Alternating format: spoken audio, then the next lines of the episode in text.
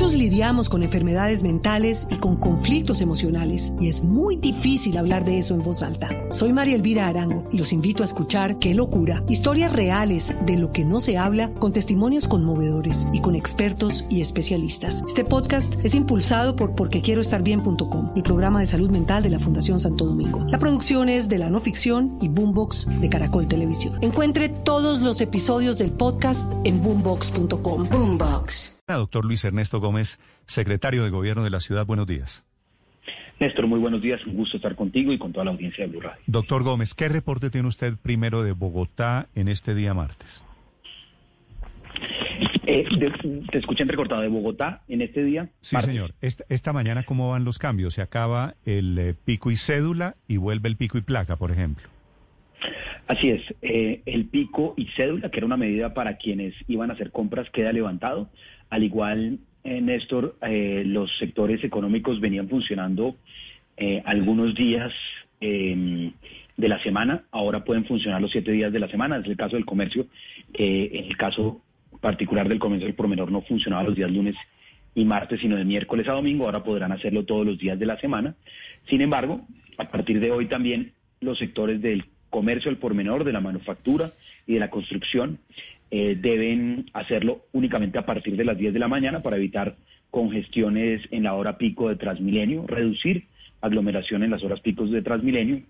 Y, eh, como lo dices, el pico y eh, em, el pico y placa, la restricción para los vehículos vuelve tal como estaba establecida históricamente en Bogotá, de lunes a viernes, de 6 de la mañana a 8 y 30 de la mañana, de 3 de la tarde a 7 y 30 de la noche, eh, de acuerdo a la terminación del número de la placa eh, en la ciudad de Bogotá, con una excepción adicional y es para el personal de salud mm. que quedaría exceptuado del pico y placa. Sí, y los vehículos híbridos, de alguna manera ya empieza también a verse el asunto de las tecnologías limpias. Secretario, ¿qué queda prohibido en Bogotá? ¿Qué no se puede hacer a partir de hoy en la ciudad?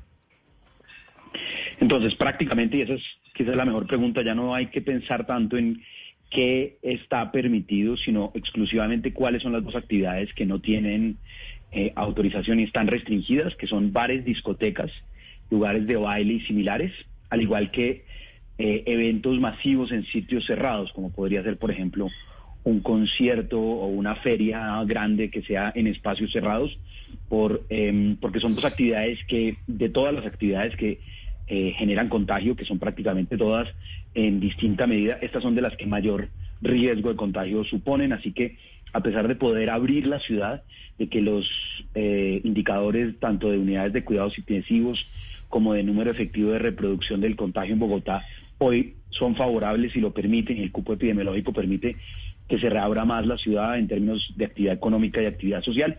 Estas son dos actividades que aún no podrán eh, funcionar en la capital. Muchos lidiamos con enfermedades mentales y con conflictos emocionales y es muy difícil hablar de eso en voz alta. Soy María Elvira Arango y los invito a escuchar Qué locura, historias reales de lo que no se habla con testimonios conmovedores y con expertos y especialistas. Este podcast es impulsado por porquequieroestarbien.com, el programa de salud mental de la Fundación Santo Domingo. La producción es de la no ficción y Boombox de Caracol Televisión. Encuentre todos los episodios del podcast en boombox.com. Boombox.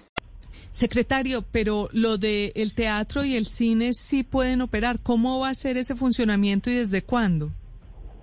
Pues María, teatro, cines que estaban funcionando al aire libre, al igual que cultos de distintas iglesias em, que funcionaban al aire libre, podrán hacerlo ahora eh, en espacios cerrados, podrán hacerlo dentro de la sala de cine, dentro de la sala de teatro, dentro mm, del lugar que esté dispuesto para el culto, cumpliendo unos protocolos de bioseguridad que ha expedido el Ministerio de Salud en la resolución 1120 para el caso de las iglesias, en la resolución 1408 para el caso de cines y de teatros, que básicamente lo que prevé es que haya distanciamiento de dos metros. En el caso pues de eh, sillas, implica esto dejar dos sillas entre persona y persona vacías eh, implica también el control de ingresos con distanciamiento en las filas, las facilidades que deben estar dispuestas para el lavado de manos, la desinfección que debe haber entre culto y culto o entre función y función y unos procedimientos que están muy claramente establecidos en estas dos resoluciones.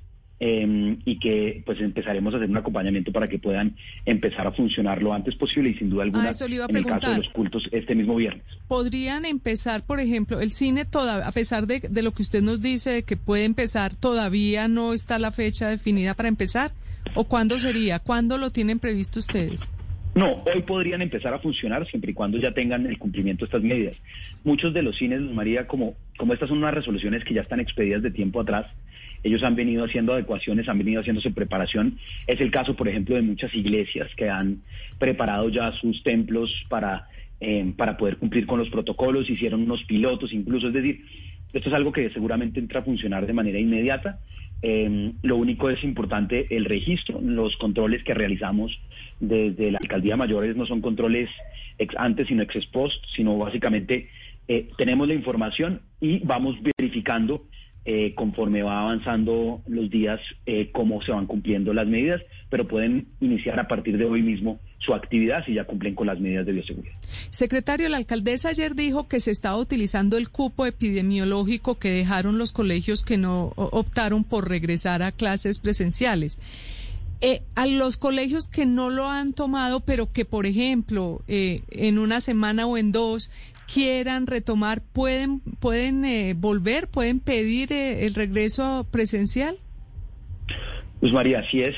Eh, aparte de los indicadores positivos en materia de UCI y de número de reproducción, un criterio fundamental fue cuántos colegios, cuántos centros educativos, también universidades hicieron uso de la posibilidad de retornar a la presidencialidad.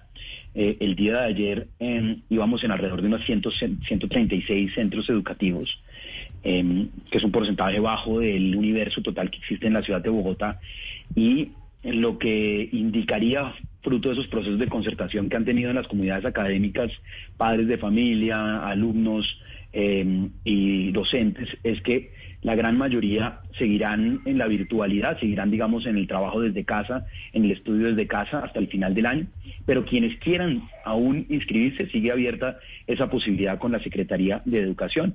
Los centros educativos, los colegios, los jardines infantiles también, que quieran retomar con presencialidad pueden hacerlo y yo invitaría a quienes puedan que lo hagan, porque mm, hay, eh, hay evidencia amplísima de que especialmente en primera infancia, en, en, los, en los jóvenes, en los, en los niños más, más pequeños, eh, la presencialidad es vital, la actividad física, el tener intercambio con los maestros de manera presencial, que no funciona también en una pantalla, como funcionaría, por ejemplo, para un universitario que sí puede tomar una clase, lo que no pasa con un niño de seis años. Entonces, quienes quieran hacerlo lo pueden hacer a través del mismo procedimiento con la Secretaría de Educación.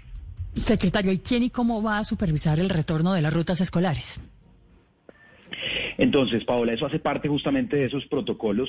Eh, lo que hemos dispuesto es que a diferencia de otros sectores donde está muy estandarizado, hemos permitido que los colegios cada uno haga un proceso interno de acuerdo a sus infraestructuras físicas, eh, número de docentes, número de, estudiantes, el número de rutas, justamente para que eh, la propuesta que hagan la Secretaría de, de, Educación, pues cumpla siempre con distanciamiento, máximos aforos entre el 20 y 35% en las zonas comunes, eso implica obviamente turnos, implica medidas, pero le hemos permitido que de manera autónoma cada centro educativo le proponga a la Secretaría, así que en el caso de las rutas, esto dependería de cuántos buses tiene el colegio, en caso de ser un colegio privado, por ejemplo, cuántas rutas tiene, eh, cuáles son los días que estaría llevando que, a qué grupos de edades. Hay unos colegios que, por ejemplo, han propuesto que únicamente vuelvan los más chicos, que son los que mayores limitaciones tendrían en, el, en la educación virtual.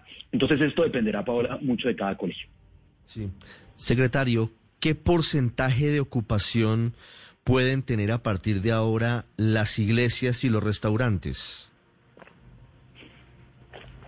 La ocupación de restaurantes sigue sin modificarse. Lo que pasó con los restaurantes es que venían funcionando para la venta al público de jueves a domingo, ahora quedan habilitados los siete días a la semana. Eh, y allí los aforos siguen siendo exactamente los mismos, que son aforos al interior del local, un aforo que garantice que haya distancia de dos metros entre mesa y mesa. Por supuesto, al interior de la mesa no se puede garantizar una distancia de dos metros entre personas.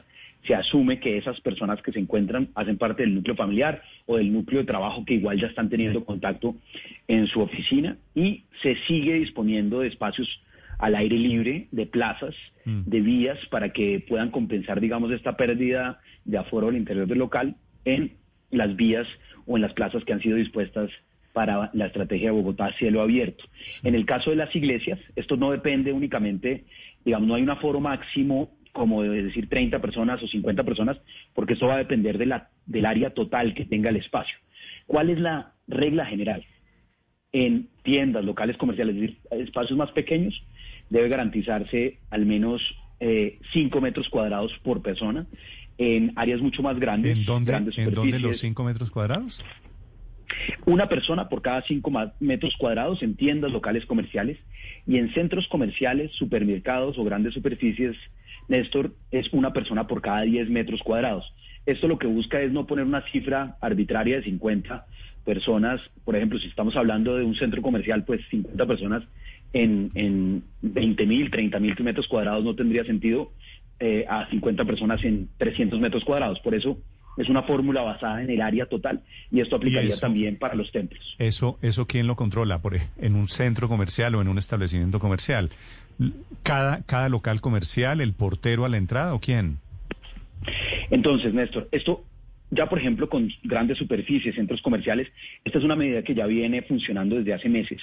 Y el control del aforo, dependiendo de cada área, cada centro comercial, cada gran superficie ha determinado cuánto es el cupo máximo de personas que pueden ingresar, por ejemplo, a un éxito, a un al costo, o los los centros comerciales, cuál es el número máximo de personas que pueden ingresar a, a toda su superficie, que en ningún momento supere el 50%, digamos, máximo de aforo total, que sería en tiempos normales.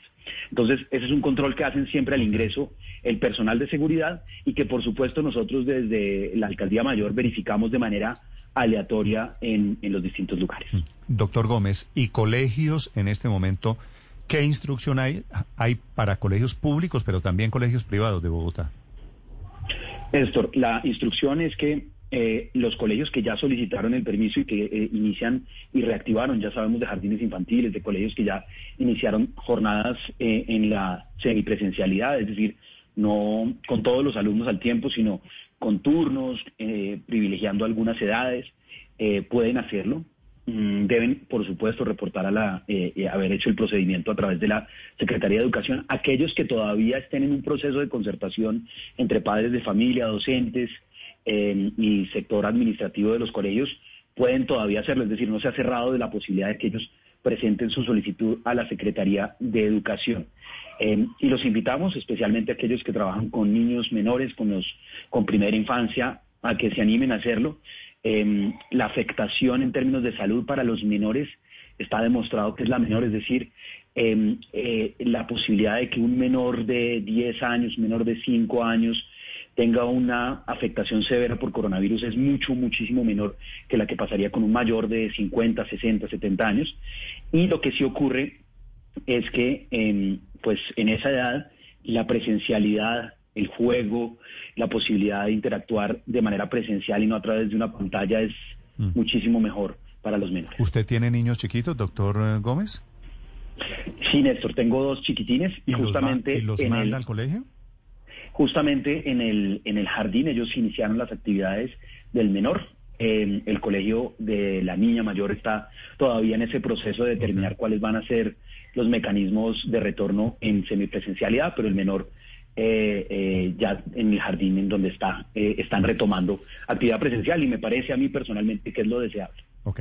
Es el secretario de Gobierno de Bogotá, el doctor Luis Ernesto Gómez, hablando de educación, hablando de pico y cédula, de pico y placa, de restaurantes, de iglesias, de la situación en Bogotá ahora que llegan cambios en esta misma mañana de martes. Gracias, doctor Gómez. Feliz día. Néstor, feliz día. Muchos lidiamos con enfermedades mentales y con conflictos emocionales y es muy difícil hablar de eso en voz alta. Soy María Elvira Arango y los invito a escuchar Qué locura, historias reales de lo que no se habla con testimonios conmovedores y con expertos y especialistas. Este podcast es impulsado por porquequieroestarbien.com, el programa de salud mental de la Fundación Santo Domingo. La producción es de la no ficción y Boombox de Caracol Televisión. Encuentre todos los episodios del podcast en boombox.com. Boombox.